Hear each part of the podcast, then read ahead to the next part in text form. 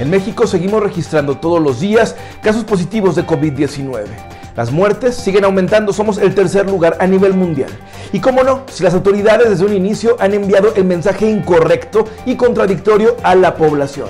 En esta ocasión, el alcalde de Dolores Hidalgo organizó en medio de esta pandemia la fiesta de 15 años a su hija. Las fotografías ya inundaron el internet, indignando a toda la población. Conoce la historia completa en nuestras redes sociales. Yo soy Roberto Itzamá y a continuación te presento la tercera de Correo al Punto.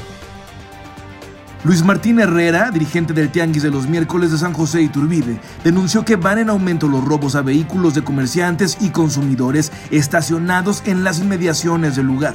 Aunque ningún auto ha sido robado, sí los objetos de valor que los propietarios dejan dentro. Los mismos vendedores se organizan para vigilar. Como no hay mucha seguridad adentro del tianguis, entonces ahorita tenemos en cada calle tenemos algún representante de calle y él los avisa y y vamos dos, tres comerciantes y vemos qué está sucediendo. La secretaria de Educación del Estado, Yolotzochil Bustamante, reveló que alrededor de 30 escuelas privadas podrían cerrar debido a la crisis por la pandemia. Esto significaría que cerca de mil estudiantes migrarían a la educación pública.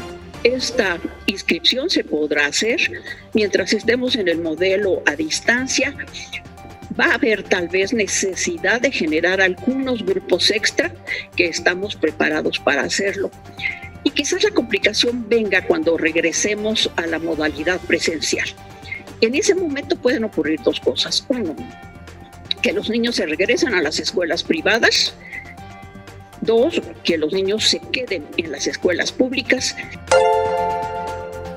Ricardo Ortiz Gutiérrez, alcalde de Irapuato, anunció que a partir del 1 de septiembre estarán permitidos en el municipio los eventos sociales en lugares públicos con capacidad para 50 personas. Hasta este miércoles hay 3.107 casos confirmados de COVID-19 y se han registrado 166 defunciones. Y obviamente con todas las medidas preventivas. Todo esto en el entendido del Consejo de que se da prioridad a la cuestión de la salud, pero que también eh, la prioridad que tiene de la reactivación económica. Las cuatro entradas y salidas de Celaya presentan enormes baches y pavimento desgastado, por lo que se ha convertido en un peligro para los conductores que no conocen la vialidad. En temporada de lluvias el riesgo se multiplica, pues el agua impide ver las irregularidades en el suelo. Aunado a este problema, la hierba crece sin control en los camellones. El director de Desarrollo Urbano, Gustavo Baez Vega, reconoció la importancia de presentar una buena imagen a locales y visitantes, por lo que urge mejorar estos espacios.